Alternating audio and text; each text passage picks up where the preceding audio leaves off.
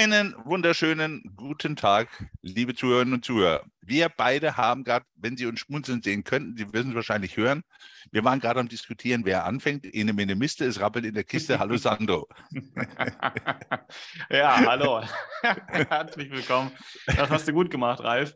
Ähm, ne, also ich sitze nicht in der Keremenate oder wie auch immer ne, und lese nur meine Bücher. Äh, ich sitze in dem Büro und habe mich auf diesen Termin heute gefreut. Und wir haben es letztes Mal schon angekündigt. Wir wollen gerne diese aktuellen Themen, wo wir beim letzten Mal dann äh, aufgehört haben, heute fortsetzen in der heutigen Folge, weil, und das bekräftigt letztendlich auch das, was in dieser Woche wieder passiert ist, ähm, diese, diese Spannungsfelder, die wir haben, einfach mal in die Diskussion müssen.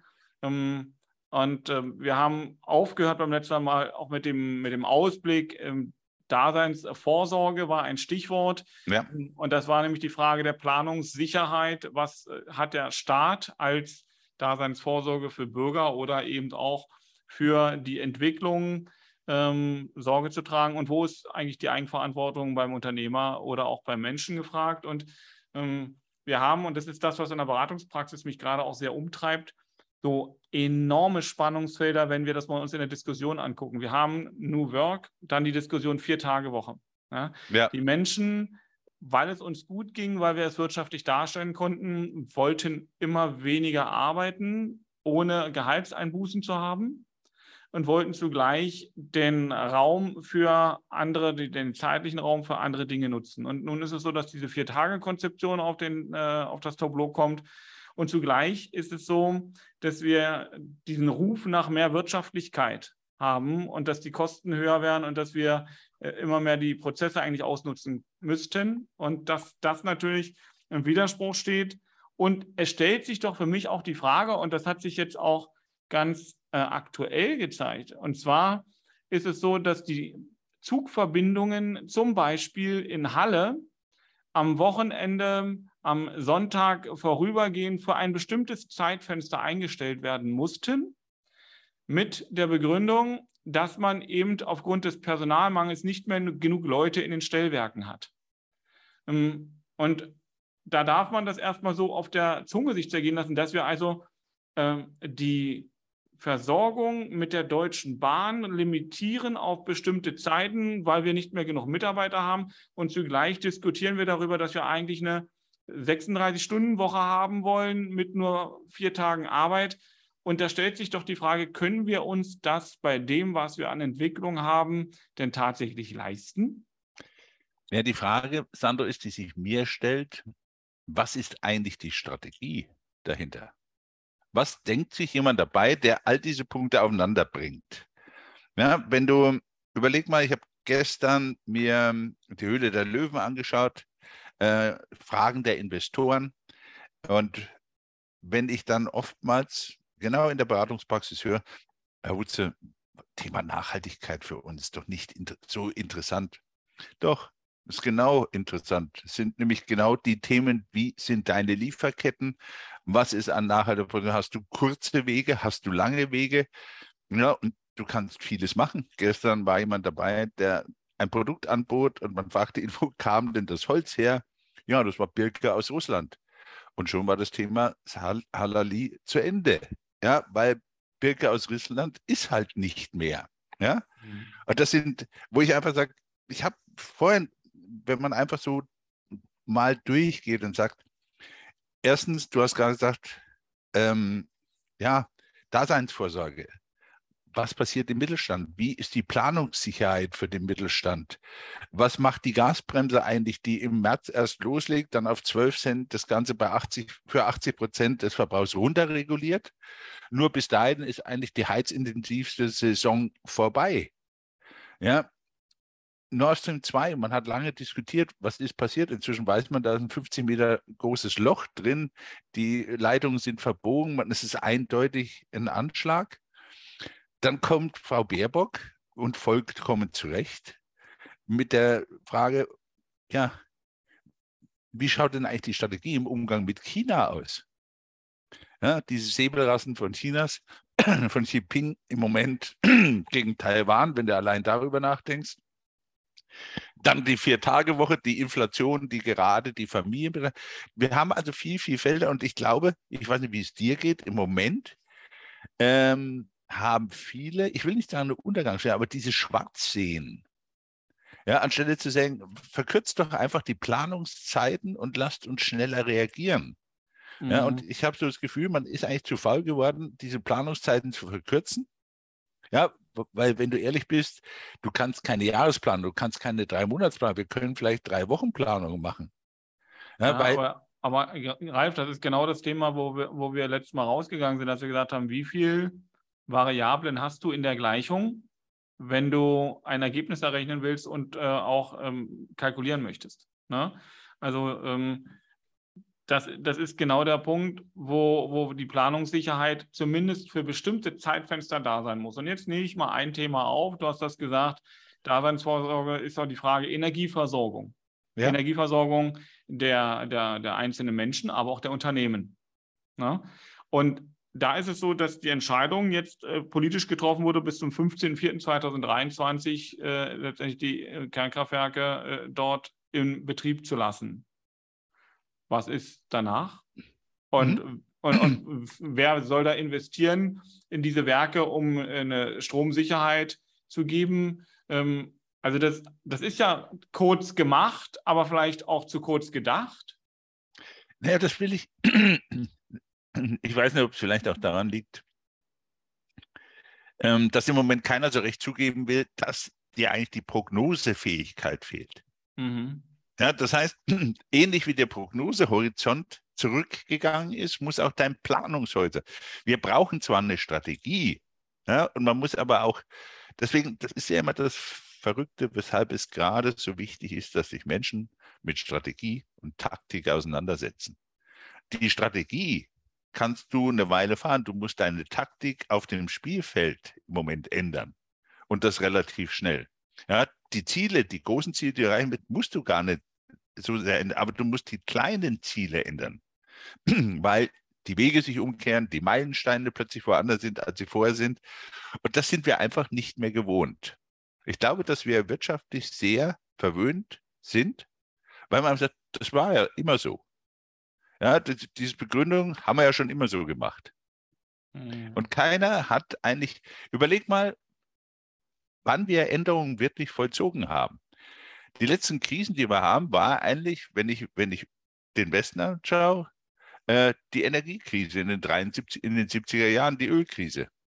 Danach gab es die, die schnellsten äh, Umstellungen in der Technik und, und seitdem hat man eigentlich vieles, vieles, ich will nicht sagen laufen lassen, aber man hat sich auch Halbseiten mit dem Thema Nachhaltigkeit beschäftigt. Ja? Jetzt im mhm. Moment fällt es dem Menschen auf die Füße, weil Nachhaltigkeit ja nicht nur aus dem Aspekt äh, der Erhaltung der Natur oder der Umwelt existiert, sondern einfach um überhaupt deine Unternehmen am Laufen zu halten. Mhm. Weil eben folgende Rohstoffe eben nicht mehr auf dem Markt sind. Ja, ja du, hast, du hast gesagt, dass viele schwarz malen ähm, ich würde es mal anders formulieren, dass viele in großen Ängsten sind. Ja? Und diese Ängste äh, ist das, was zum Ausdruck bringt, wenn jemand nicht weiß, wie es weitergeht, dass er dann die Szenarien ermalt, was eigentlich passieren könnte. Und dann wird aus den Ängsten eine Schwarzmalerei, weil man recht düster dann zum Teil in die Zukunft guckt. Mhm. So, da sagst du, na, wir können eben nicht mehr so weit, ja, so habe ich dich verstanden, aber du kannst ja. mich gern korrigieren. Ne? Wir können ja. halt nicht mehr so weit nach vorne gucken ähm, und schon sagen, das wird so und so passieren, sondern weil wir bestimmte Sachen eben einfach noch nicht abschätzen können, müssen wir kürzer planen. Ja? Ähm, und schneller. Und schneller, und schneller. So. Zugleich haben wir aber auch Entwicklungen, ähm, jetzt nehme ich das auch wieder aus, dem, aus meiner Praxis, aus dem Beispiel, in dem Baubereich. Mhm. Holzbau. Also ne, wir, wir haben die Vorgabe und auch die Regierung hält daran fest und sagt, wir brauchen 380.000 neue Wohnungen, um letztendlich auch die Mietpreise äh, konstanter nach unten drücken oder entwickeln zu lassen ähm, und, und damit Wohnungen gebaut werden, brauchst Bauunternehmen.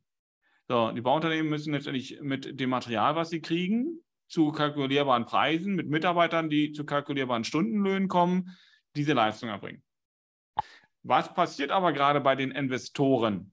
Die Investoren sagen zurzeit, die Baupreise sind nur tagaktuell abrufbar. Ich kann nicht mal Angebote schreiben, ich kann nicht mal kalkulieren, für welchen Preis ich das nachher wirklich mit einer gewissen Marge dorthin stellen kann, weil es eben keine Preistabellen, langfristigen Preise kriegt. Wenn ich heute bestelle, dann kriege ich das auch nicht in einem Monat zu dem Preis, sondern im Zweifel muss ich es dann bezahlen, was es in einem Monat kostet. Das heißt, mhm. ich kann keine Angebote, ich kann keine sauberen Verträge machen. Wie reagieren die Auftraggeber darauf, die sagen, das ist ihnen zu teuer und die Planungsunsicherheit wollen sie nicht tragen.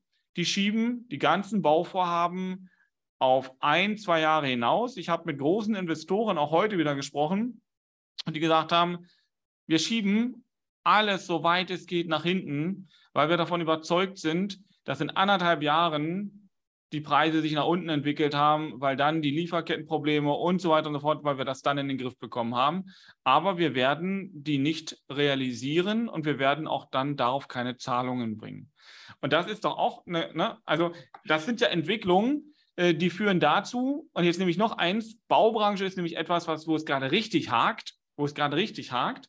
Ähm, weil die Unternehmen sich aufgrund dieser Veränderung der Investoren und Auftraggeber festgestellt haben, wenn sie planerisch sagen, bis dahin können wir noch liefern und leisten, aber ab Frühjahr 2023 bricht der Umsatz um mehr als 60, 70, teilweise sogar 80 Prozent ein. Mhm. Ähm, wie soll so ein Unternehmen an der heutigen Stelle damit umgehen? Ich habe im Moment, Sandro, dafür auch kein, Re kein Rezept, ganz, ganz offen und, und äh, ehrlich zugegeben. Ähm, ich habe dir bei der, was, was ich für utopisch halte, war der, der Ansatz der Industrie, auch der Bauindustrie, zu sagen, wir haben das 23 im Griff. Ich behaupte es nicht. Nee, ich glaube, nicht. dass man völlig anders planen muss und sich das völlig anders anschauen muss, weil ich immer noch befürchte, dass man im Hinterkopf hat, da kann man wieder was mit Russland tun. Mhm. Äh, da schließe ich, also du nickst sofort dazu, ähm, es ist selten, dass wir so schnell zu, zu einer übereinstimmenden Meinung kommen, weil du merkst es einfach. Es ist immer so ein Alternativdenken. Ja? Also halte mich nicht für verrückt, aber ich bin, ich war endlich froh, dass die beiden Pipelines zerstört worden sind, weil endlich dieses optionelle Denken, optionale Denken weg war. Man könnte ja mal eben aufdrehen, da könnte ja was kommen und dann ist wieder alles, äh, alles gut. Ja, und wo ich einfach sage, das ist für mich zu kurz gesprungen. Ich gehe davon aus, dass dieser Markt Russland, dass diese, diese Geschichten gar nicht, auch was Rohstoffe an, nicht mehr stattfinden in der nächsten Zeit. Weil es eine völlig ja, ja eine völlig eine Umkehr bei Putin bedeuten müsste. Und wo ich teilweise auch, ich habe heute wieder bei uns in der Tageszeitung einen freundlichen Kommentar gelesen, ähm, wo ich nur den Kopf schüttle, weil man sagt, ja, man muss sich mal überlegen, wie man Putin an den Tisch bringt, weil die Europa und die USA schaffen es nicht. Natürlich kannst du es nicht schaffen. Wenn jemand nicht will, kann, wird er nicht kommen. Und im Moment ist er in einem Wahn, von dem ich behaupte, das funktioniert nicht. So. Mhm. Nur wenn du das wieder aufeinander bringst, stört mich persönlich jetzt schon wieder die Aussage, ja, 23, wir schieben das mal bis dahin. Ich bin der Meinung, wir sollten wirklich die Planungshorizonte verkürzen, schauen, was man mit anderen Baustoffen, mit anderen Sachen tun kann, was man ersetzen kann, weil ich denke, das wird Hauptaufgabe. Das ist sicherlich nicht billig jetzt im Moment, aber du wirst es nicht, weil wir können ja nicht sagen, wir setzen jetzt einfach mal die Wirtschaft außer Kraft. Ja, wir sagen, es wird nichts produziert, es wird nichts gemacht. Dieses, das ist mir einfach zu kurz und zu bequem. Ja, weil ich einfach glaube, wir sind sowohl ingenieurtechnisch, wissenschaftlich zu anderen Dingen in der Lage. Weil wir ich kenne es aus der Energiewirtschaft zu meiner Zeit, als ich noch mit, mit ESSO und Ihnen zu tun hatte. Ich war immer verblüfft, was komischerweise schon längst in der Schublade lag, man aber nicht gezwungen war, es zu nutzen. Mhm. Ja, und das wirst du auch kennen, Sandro. Das ist vielfach passiert. Ähm, und wo ich sage, die können sicherlich nicht texten. Ja, aber dass wir zum Beispiel auch eine ganze Weile schon wussten, dass Holz als nachhaltiger Baustoff eine relative Begrenzung hat. Natürlich ist er nachwachsend. Aber bekanntlicherweise brauchen Bäume ein paar Jahrzehnte, bis sie die Stärke haben, dass ich sie zu Bauholz verarbeiten kann. So, man hat aber sehenden Auges hingeschaut, dass uns die Fichtenplantagen eingehen durch die Bäume, durch die Trockenheit nicht vertrauen, dass wir längst umforsten müssten.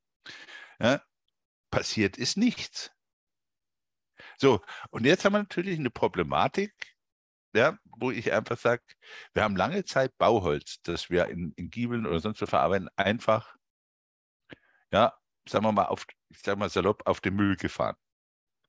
Wenn du weißt, wie lange Holz trägt und haltbar ist, das siehst du an den Fachwerkhäusern, die wir in Deutschland allen haben, da sind teilweise Hölzer drin, die im 16., 17. Jahrhundert verbaut wurden, wenn nicht sogar noch früher. So, man kann mit dem Rohstoff anders umgehen. Ich habe zum Beispiel, wir haben sich die Fußnägel aufgestellt, wie wir sagten, Pellets sind eine Alternative. In meinen Augen sind Pellets überhaupt keine Alternative, weil ich wieder einen hochwertigen Baustoff, ein hochwertiges Material, ein hoch, hochwertiges Gut einfach verbrenne zur Energiegewinnung. Ja, das ist für mich eigentlich illusorisch. Aber Holz ist ein, Holz ist ein gutes Beispiel. Ähm, es gibt ähm, zum Beispiel Entwicklungen, dass Hölzer angebaut werden, die normalerweise bei uns äh, bei den früheren klimatischen Bedingungen nicht gewachsen sind. Ja.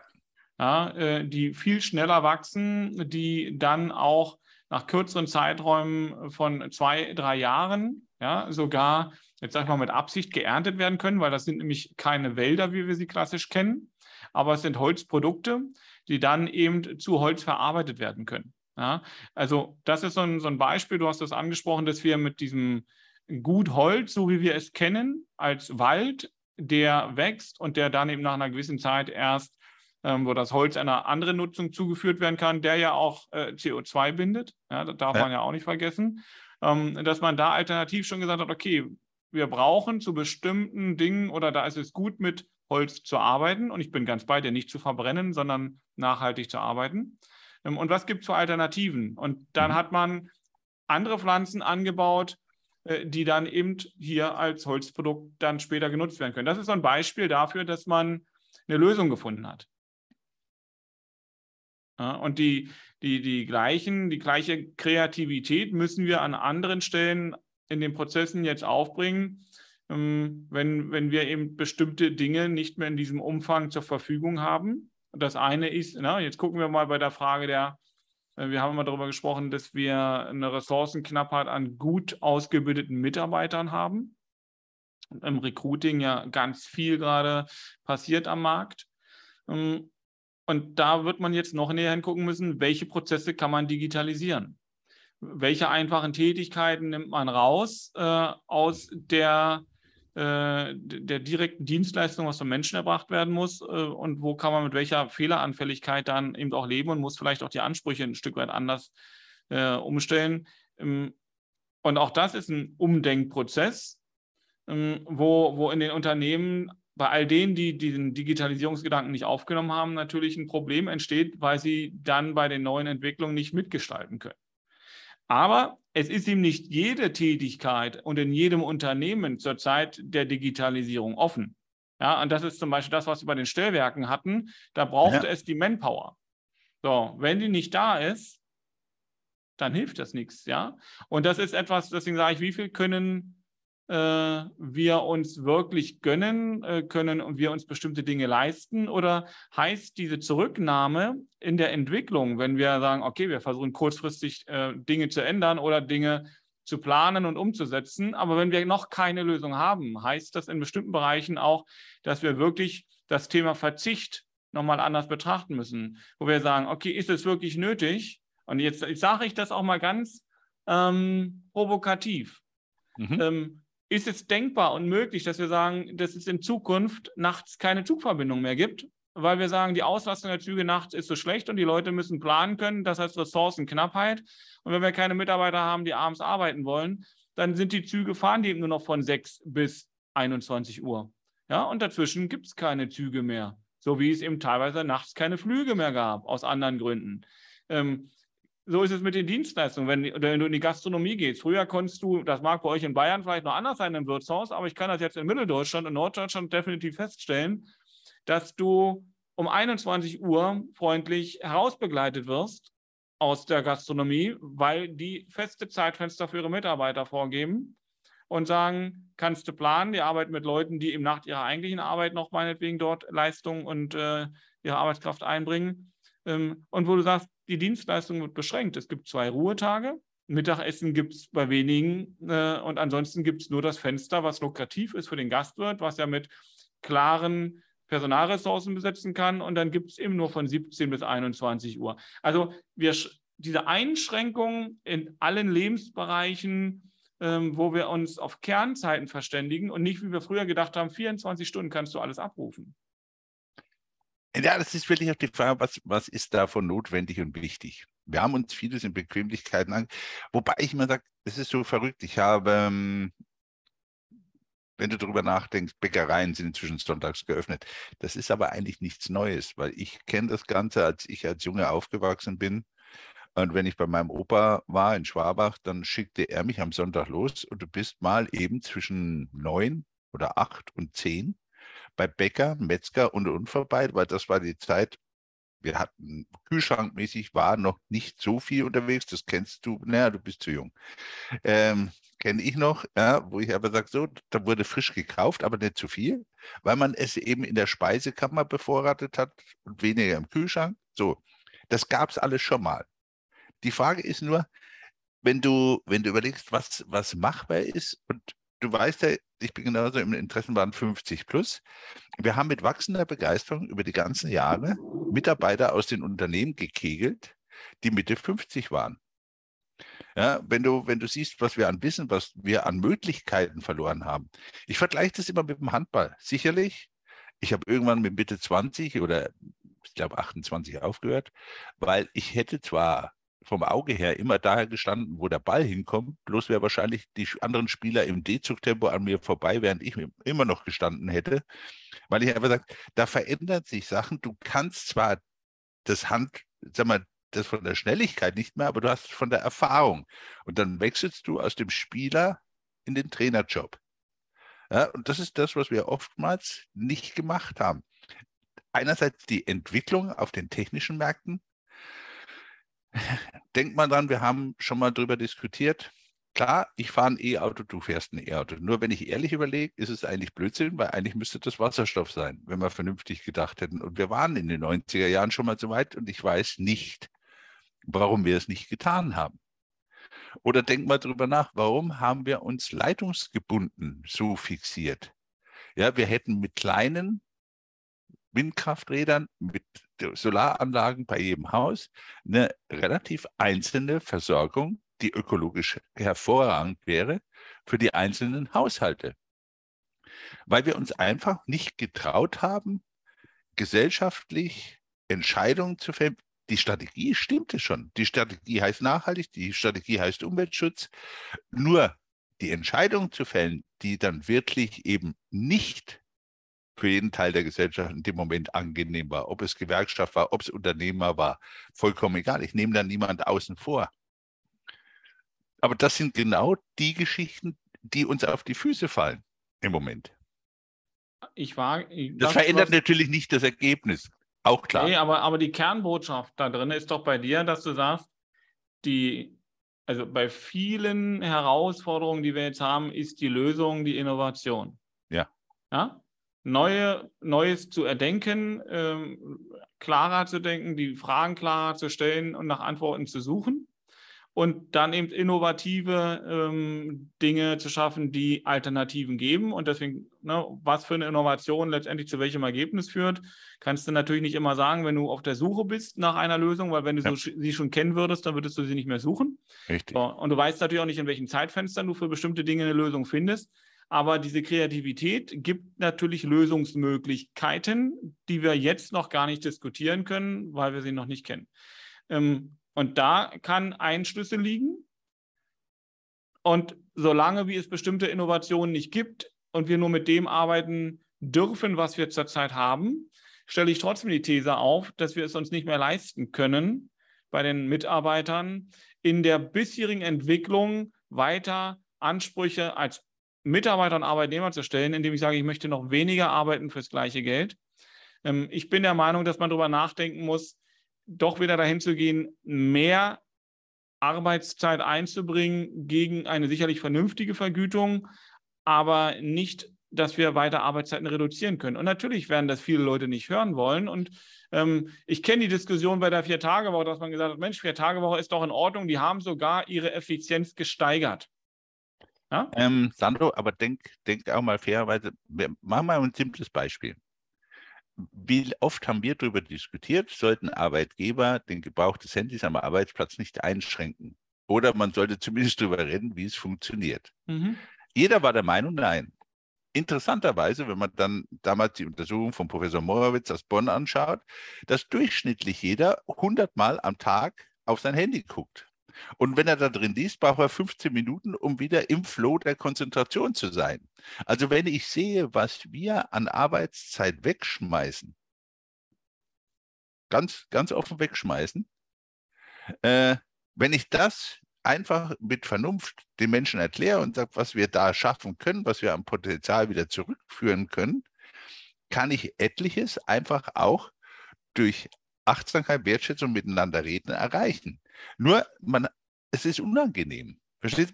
Warum soll ich dem was verbieten? Das ist doch, es hat doch was mit Freiheit zu tun. Das ist aber auch das, weshalb die Leute manchmal sagen, mir fehlt die Führung. Wenn das mir jemand erklären würde, würde ich ja sagen, ich habe es verstanden. Ja?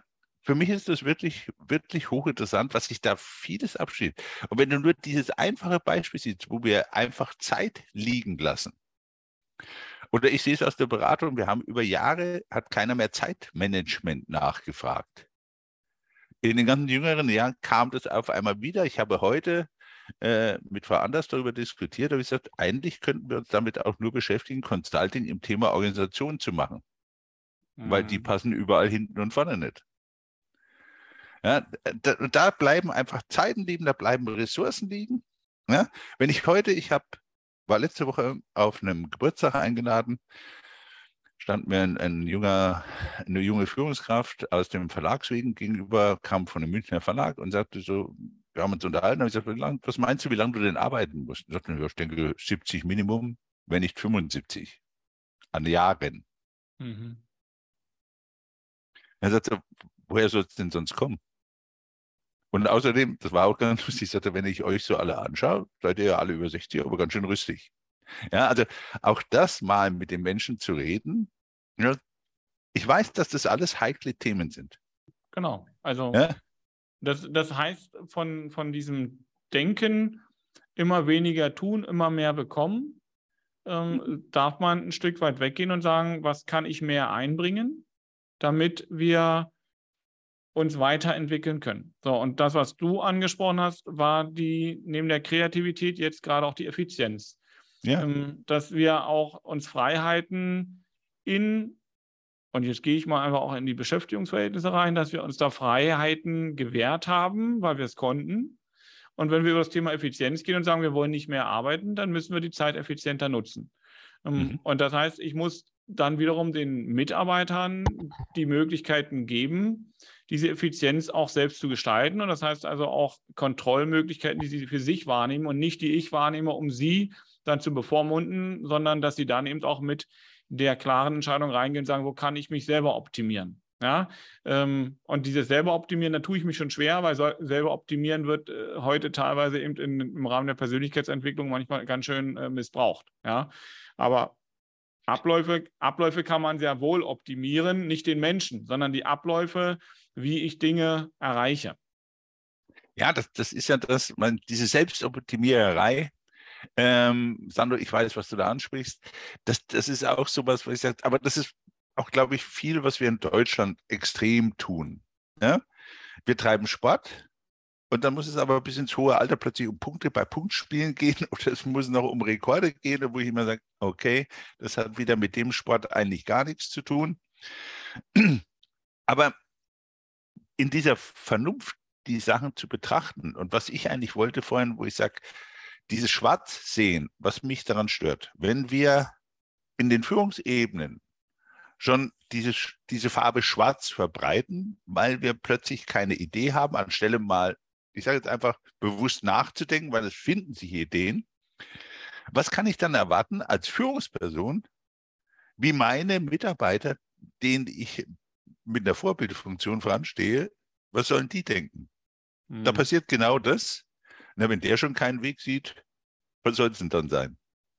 Ja, und das, das trägt sich mal, das ist das Bild auch, was im Moment die Politik in meinen Augen auf die Gesellschaft überträgt. Aber da sind wir ja bei einem der wichtigsten Themen, bei der Frage Kommunikation. Ja. Kommunikation heißt ja nicht nur reden oder schreiben, sondern heißt auch durch nonverbales Verhalten Botschaften zu übermitteln. Und das tun wir eben auch mit der Einstellung zu den Dingen.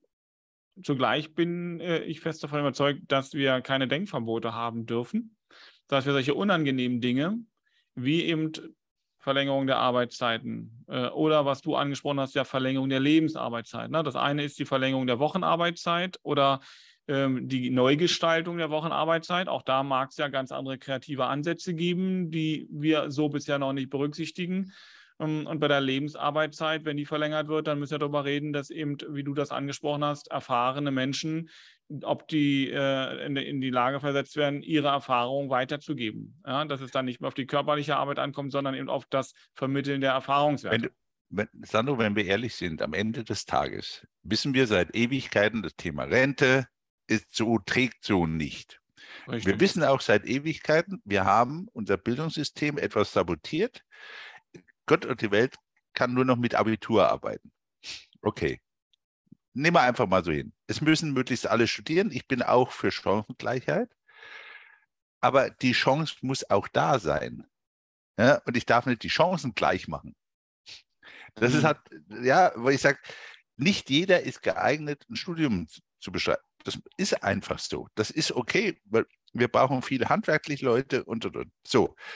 Aber genau das passiert doch. So, dann haben wir doch mal irgendwann festgestellt, bis das Großteil der Menschen in Brot und Lohn kommt, sind die um die 28 Jahre alt. Ja? Mhm. So, dann arbeiten die, bis sie 65 sind. Das heißt, wir haben also schon mal 28 unproduktive Jahre so, und dann kriegen wir mal 35 plus 2, 37 Jahre gerade mal zusammen. Die sind produktiv. So, und dann wünschen wir den Menschen, dass sie recht, recht alt werden. Wobei im Moment anscheinend die Wissenschaft zeigt, dass so ein bisschen ein Knick drin ist, dass dieses Älterwerden nicht noch im Moment extrem zunimmt. Aber ich denke mal, das ist auch Pandemie mit Schuld und und. Und dann schauen wir das Durchschnittsalter an. Wenn heutzutage jemand mit Mitte 70 stirbt, sagt, mein Gott, so jung. Mhm. Als mein Großvater starb, war das ein tolles Alter mit 76. Ja, Im Schnitt, äh, wenn ich in meinem Bekanntenkreis die Beerdigung anschaue, dann waren die alle Mitte 80 bis 90. So, also nehmen wir mal an, der wird 80. So mit 65 aufhören, fünf Jahre sind 70, nochmal 15 Jahre sind 80. So, jetzt haben wir die 27 plus 5 sind 32, sind 42 unproduktive, selbst da, wenn wir es optimal rechnen, gegen die kleine Anzahl von 35 Produktiven. Mhm. So, und wenn man das aufsummiert an, an, an, dem, an der, der Quantität der Menschen, die wir in Deutschland haben, ja, nur von der, von der Anzahl angesehen, ist doch das, was wir längstens wussten, dass wir über dieses Thema diskutieren müssen. Und auch das fällt genau wieder hinein. Ja, und das sind, wo ich einfach gesagt habe, wir, wir nehmen so viele Freiheiten und weichen vieles auf. Was ich schon längst für überfällig halte, ist, diese ganzen Schlusszeiten zu flexibilisieren, dass ich als Dachdecker, als Maurer, als jemand, der in der Stahlindustrie nicht arbeiten kann bis 70, das dürfte jedem, jedem klar sein. Aber dass wir viele Menschen haben, die da Tätigkeiten wahrnehmen können. Oder denk mal, was wir diskutiert haben, das Thema soziales Jahr. Ja? Warum mache ich das nicht nur am Anfang für die Jugendlichen, sondern mache das auch für die Alten, wenn sie aufhören? Mhm.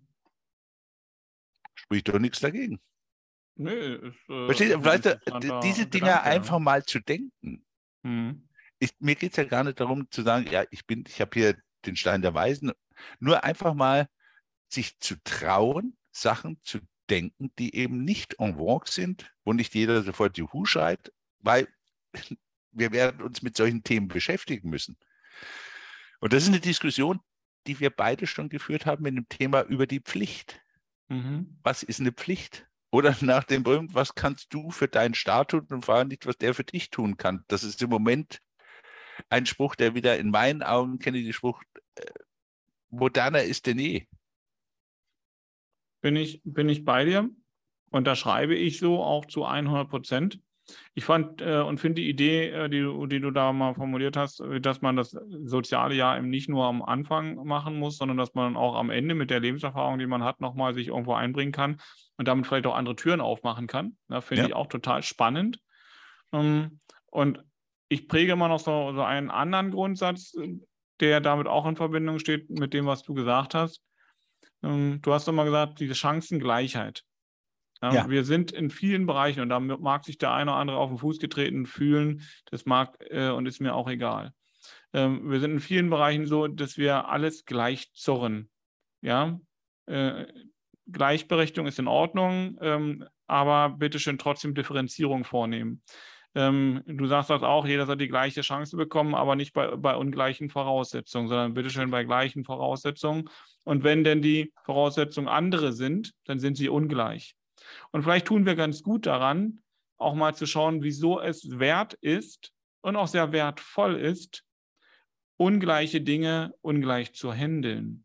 Was kann denn der äh, der, der, die Chance eigentlich daraus sein, dass wir auch wirklich auch mal sagen, da sind Unterschiede und die sind auch gut, dass sie da sind. Und aus diesen Unterschieden heraus können wir ganz unterschiedliche Dinge machen. Ich habe in vielen Dingen in unserer Gesellschaft mit dieser Gleichmacherei, wo äh, am besten noch bei dem Nachnamen noch in innen hinten angehangen wird, obwohl das völliger Schwachsinn ist, ja, äh, bloß weil wir irgendwie meinen, wir müssen irgendwie alles gleich machen. Ja, müssen wir doch nicht. Also vielleicht sollten wir mal hingucken, wo Unterschiede durchaus berechtigt sind, auch im Sinne der Gesellschaft. Ja, und auch unterschiedliche Behandlungen auf unterschiedlichen Grundlagen basieren. Deswegen habe ich ja gesagt, ähm, das Thema, was ich gerne auch nochmal beim nächsten Mal mit dir, Kommunikation und Bildung, nämlich genau Kernpunkte. Wo ich für meinen Teil sage, wir müssen auch in der Bildung wieder diversifizieren. Ja, dass wir sagen, die Grundschule, die Hauptschule hat ihren Wert, die Realschule hat ihren Wert, das Gymnasium hat ihren Wert. Ja, weil wir einfach, wir haben, das ist das, was ich vorhin meinte, da werden die Chancen gleich gemacht und nicht die Leute, ja, die entsprechenden Chancen genutzt, die jeder hat. Mhm. Ja, ich, das, sind, das sind für mich grundsätzliche Geschichten, die wir völlig neu einfach wissen, dass wir sie denken müssen, die wir aber auch ansprechen müssen. Und ich glaube einfach, dass die Politik und dass wir als Gesellschaft, ne, ich will das aufhören, weil ich immer das selber verurteile, wenn man das alles aufeinander spaltet, wir als Gesellschaft genau in dieser Krise die größte Chance haben, Fehler zu revidieren. Ja, also Entschuldigung, dass ich jetzt ganz salopp sage, nach dem berühmten Motto, wenn schon Scheiße, dann Scheiße mit Schwung. Ja, dann lass uns das wirklich anpacken und mal wirklich anschauen, gehört der Stein da drauf, weil wir wissen, der gehört eigentlich nicht da drauf. Dann kann ich ihn doch aber jetzt auch wegnehmen und kann es wirklich so bauen, dass es funktioniert. Das ist das, was ich meine.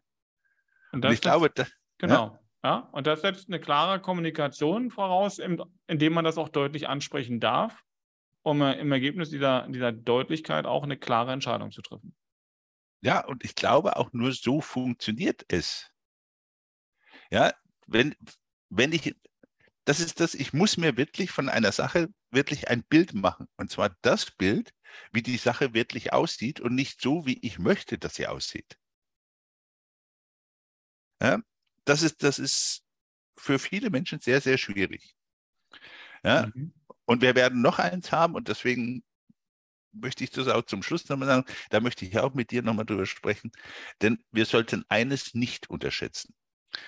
Die Ansprüche an unsere Gesellschaft werden in diesem Winter horrend wachsen. Lasst den Krieg und der Ukraine nochmal zunehmen und äh, das positiven Ansinnen der Bürger und Politiker, dass wir im Moment nicht zu viele Flüchtlinge haben, genau ins Gegenteil verkehrt. Dann lasst Putin noch mehr Infrastruktur zerstören, dass Städte kalt sind und und dann werden wir mehr Flüchtlinge haben. Deswegen ist es umso wichtiger, in dieser Klarheit, in dieser Deutlichkeit darüber zu sprechen, dass eben diese Unterstützung nicht aufhört.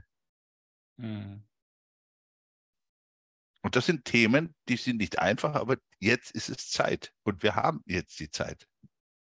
Wir müssen sie uns nehmen, sonst kriegen wir keine Änderungen hin. Ich denke, das ist ein gutes Schlusswort, Ralf. Das würde ich gerne genau so stehen lassen. Ich bedanke mich.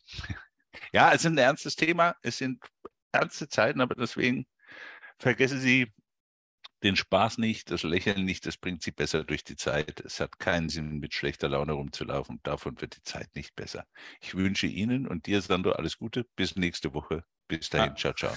Alles Gute. Bis nächste Woche.